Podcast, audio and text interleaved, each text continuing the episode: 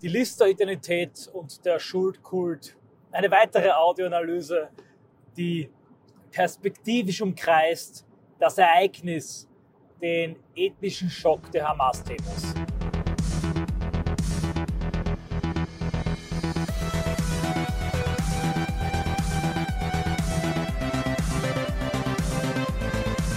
Ja, meine Freunde, erneut widme ich mich dieser Frage, weil mir eine neue Facette aufgefallen ist die mein Argument zur Liste-Identität und zur Kooperation mit den Schuldkultpatrioten unterstreicht. Und wenn euch das nicht interessiert, wenn ich schon zu viel darüber gesprochen habe, einfach weiterklicken, swipen oder was auch immer. Ulf Poschardt twittert 140.000 Views, ein Video von einer Palästinenser-Demo mit dem Kommentar, wie soll das noch gedreht werden? Wie? Und tatsächlich, Herr Sodonton, ein großartiger Twitter-Nutzer, schreibt zu Recht, Ulf Poschardt entdeckt den großen Austausch. Tatsächlich ist mir jetzt etwas schlagartig bewusst geworden. Rechte Identitäre fordern eine Politik der Assimilation. Die Politik der Assimilation setzt voraus, dass nur genau so viele und genau solche Migranten ins Land kommen, die sich auch in Qualität und Quantität einfügen können, Teil des Volkes werden können auf eine Art und Weise, sodass die Einheimischen sie so behandeln und betrachten können wie sich selbst, sprich auch Vertrauen in sie haben können, dass sie keine eigenen Interessen haben, keinen doppelten Boden, keine Hintergedanken. Das geht natürlich bei massenhaften Zuströmen an Afro-Arabern nicht. Wenn nun die Bild-Zeitung, die deutsche Bundesregierung Scholz, Poschardt, Reichelt verlangen von Migranten, dass wenn sie Deutsche werden, um Deutsche zu werden, sie auch Israels Existenzrecht anerkennen, sich vom Antizionismus distanzieren und ein persönliches Verantwortungsgefühl für Israel entwickeln, also den deutschen Ethnomasochismus übernehmen, dann fordern sie genau das, eine Assimilation. Eine Assimilation verlangt in letzter Konsequenz eine Identifikation des Fremden mit dem Volk, seiner Kultur und seiner Geschichte. Das Problem ist allerdings, dass der Schuldkult in Deutschland die Verantwortung, die laut Julian Reichelt mit 18 Jahren eine Erbschuld, die niemals vergehen würde, bedeutet, zutiefst völkisch ist. Der Schuldkult ist nicht postmodern, er ist identitär und völkisch. Negativ völkisch, anti-völkisch auf eine gewisse Art und Weise, aber nichtsdestoweniger an Abstammung und Herkunft gebunden. Denn es geht darum zu sagen, ja, es waren meine Vorfahren, meine direkten Vorfahren, die ein Verbrechen begangen haben. Deshalb habe ich jetzt als ihr Nachfahre eine Verantwortung, das Verbrechen wieder gut zu machen, durch meine Erbsünde, durch meine große Schuld. Äh, Paraphrase Julian Reichelt, junger Julian Reichelt, habe ich jetzt eine ganz besondere Verpflichtung einem ganz besonderen Volk gegenüber. Nur wie soll jemand, dessen Vorfahren im Jahr 19 30, 35, 40 nicht in Deutschland, sondern irgendwo am Hindukusch in Afghanistan, in Tunesien waren, genau dasselbe Gefühl empfinden. Er kann es nicht. Und deshalb besteht eine starke ethnologische Grenze in der Übertragung dieses Schuldkults. Der Migrant kann also die deutsche, neue, zutiefst völkische Identität des Schuldstolzes des Selbsthasses gar nicht übernehmen oder wenn nur in Einzelfällen auch hier nur gekünstelt. Was aber die Schuldparts wollen, ist genau das, Assimilation, Einfügung, Anpassung an den derzeitigen von ihnen präferierten deutschen Identitätszustand, also eine Identifikation mit dem Volk, seiner Geschichte, seiner Herkunft und in dieser Konsequenz dann auch seiner historischen Schuld.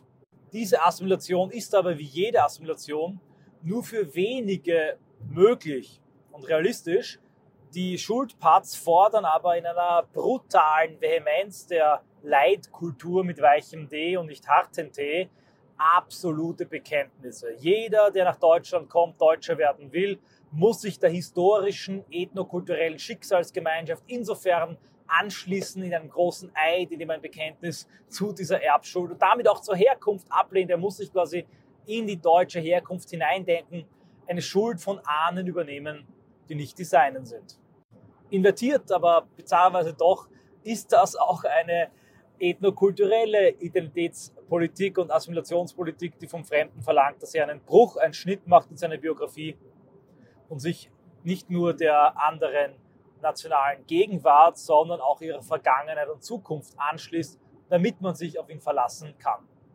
Auf eine bizarre, noch hintergründigere Art und Weise ist dieser unbewusste Assimilationszugang der Schuldkult Patrioten, jetzt wird es sehr apokryphisch und sehr abgehoben, auch eine Art Selbstschutz der eigenen ethnokulturellen Substanz. Denn wir sind im Moment ein, wie Kubitschek einmal sagte, altes, schwaches und krankes Volk, das nicht mehr ausgreifen, nicht mehr nach außen wirken und ausstrahlen kann, für die Gegenwart zumindest, für eine gewisse Zeit, bis man sich wiederholt hat.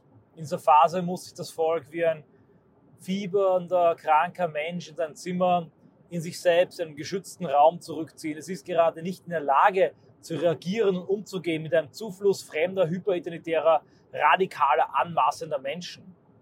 Und auf eine gewisse Art und Weise tragen die Schuldparts dem Rechnung, indem sie von den hierher kommenden jetzt, jetzt auf einmal und auch zu spät, verlangen, dass sie werden wie wir, also von Selbstzweifeln geplagt, schwach, krank und damit auch nicht zur massenhaften Fortpflanzung, Familien- oder gar Sippen- und Clangründung fähig, sondern ebenso antinatalistisch und kinderarm und kraftarm, hoffnungsarm wie wir. Denn tatsächlich würden die Migranten sich in diese deutsche Leitkultur assimilieren, dann würden auch sie keine großen Familien mehr haben, nicht mehr viele Kinder haben und ebenso depressiv vor sich hingrundeln wie die Deutschen, was Deutschland nicht helfen würde, ihnen nicht helfen würde, aber zumindest verhindern würde, dass sie massenhaft in einer vitalen, antideutschen und in dem Fall auch antizionistischen Parallelgesellschaft Deutschland ersetzen. Nun, das will ich natürlich nicht.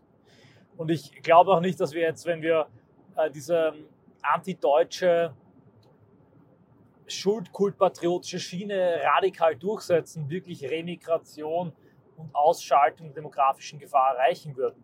Ich finde das Phänomen einfach interessant und ich erneuere meinen Begriff, meine ähm, Analyseschablone Lister-Identität, dass im Rahmen einer antideutschen, ethnomasochistischen, aber nach wie vor völkischen Identität instinktiv Maßnahmen getroffen und gefordert werden, die vom Fremden, vom Hereinkommen eine derartige Einfügung, Assimilation und Angleichung fordern, dass es dem eigenen nicht mehr gefährlich werden kann, weil es dem eigenen gleicht. Und sei das eigene in diesem Fall tatsächlich nur ein zerknirschtes, in sich zerrüttetes und mit sich zerworfenes Tätervolk, das, wie Sifferle sagte, Deutsch sein heißt, heute an seiner eigenen Auflösung zu arbeiten, nur nach einem Schwert sucht, in das er sich stürzen kann und abermals Sifferle Deutsch sein, die Kunst nachhaltig zu verschwinden, so zu verschwinden und sich so aufzulösen, dass auch keine Bruchstücke übrig bleiben, sich zu zerreiben. Und letztlich verlangt der Schuldpat,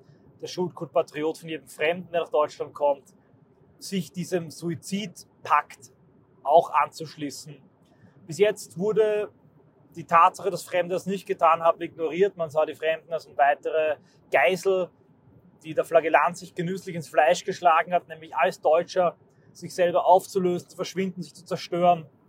Die wenigen Deutschen, die nicht verschwinden wollen, mit in das Verschwinden zu reißen, ja, sich zu weiden am Schmerz und am Leid der Deutschen, die es doch sein wollen, daran, dass man sich als Deutscher selber vernichtet. Es gibt da die absurdesten Geschichten. Lest euch durch, was manche Nachfahren von NS-Größen machen, die dann dort masturbieren, wo ihre Vorfahren erhängt wurden, die sich haben sterilisieren lassen in äh, der Genugtuung, dass die Erblinie ihrer völkischen Vorfahren jetzt abstirbt.